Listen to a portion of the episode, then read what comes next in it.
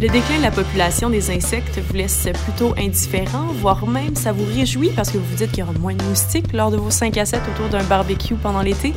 Eh bien, dans cet épisode de Zoom sur le monde avec François Normand, spécialiste en géopolitique du journal Les Affaires, on vous démontre que cette disparition, elle aura un impact sur votre porte-monnaie et sur la diversité de votre alimentation. Bonjour François. Bonjour. Si on résume cette situation-là, s'il y a moins d'insectes, il y aura une agriculture qui sera moins efficace. Tout à fait, Catherine, parce qu'il faut comprendre à, quoi servent nos amis les insectes. Donc, euh, comme tu dis, effectivement, moins d'insectes, ça peut sembler être intéressant euh, à première vue, mais il faut comprendre que les insectes jouent un rôle majeur dans la pollinisation euh, des végétaux. Donc, que ce soit les plantes, les fleurs, les, fruits, les légumes. Donc, euh, la, pollinisation, c'est le processus qui permet de fertiliser les, euh, végétaux. Donc, euh, pour te donner un, chiffre, l'Institut national de recherche agroéconomique en France évalue la valeur économique de, la pollinisation dans le monde à 178 milliards d'euros, donc 200 milliards de dollars canadiens, ce qui représente grosso modo 12% du PIB canadien. Et encore une fois, ce montant-là représente 9,5% de toute la production agroalimentaire mondiale. Donc ça, ça veut dire que s'il y a moins d'insectes, il y a moins de pollinisation.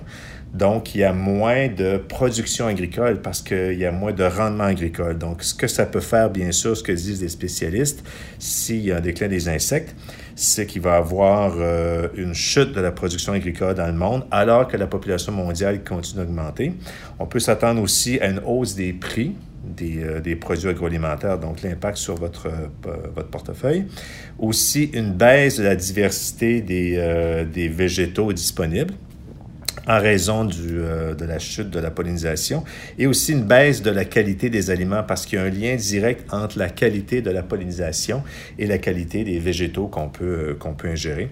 Donc, euh, cela dit, il y, a, il y, a, quand même des, des légumes qui n'ont pas besoin de pollinisateurs comme les carottes, les choux, les oignons. Euh, reste à savoir si on voudrait bien se contenter juste de ces légumes-là à long terme. Euh, je ne penserais pas.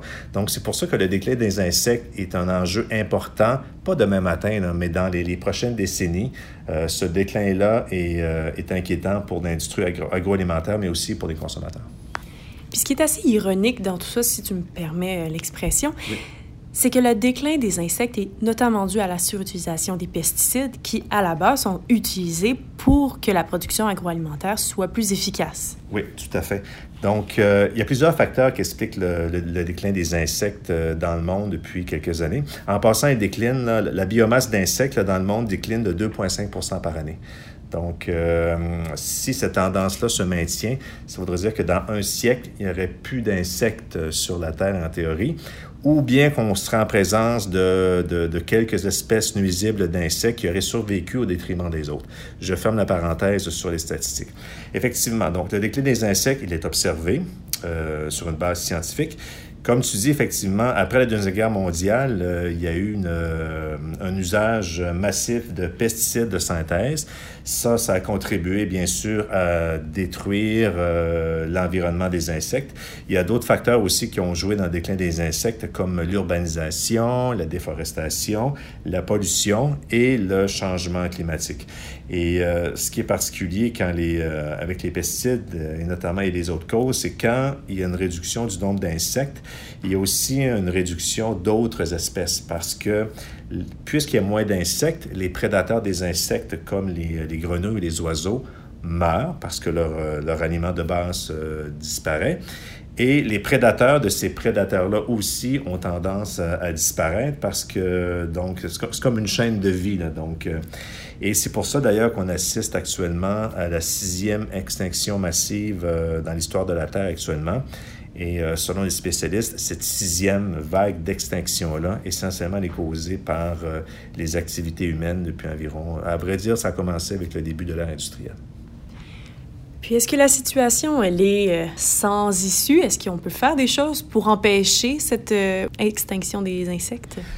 Oui, il y a des pistes de, solutions euh, selon euh, différentes études, dont l'étude qui a été publiée le 10 février qui, euh, qui fait état d'un déclin de 2,5% de la biomasse d'insectes dans le monde par année. Bon, c'est des solutions qu'on ne réinvente pas la roue, là, Catherine, finalement. Donc, essentiellement, il faut repenser l'agriculture.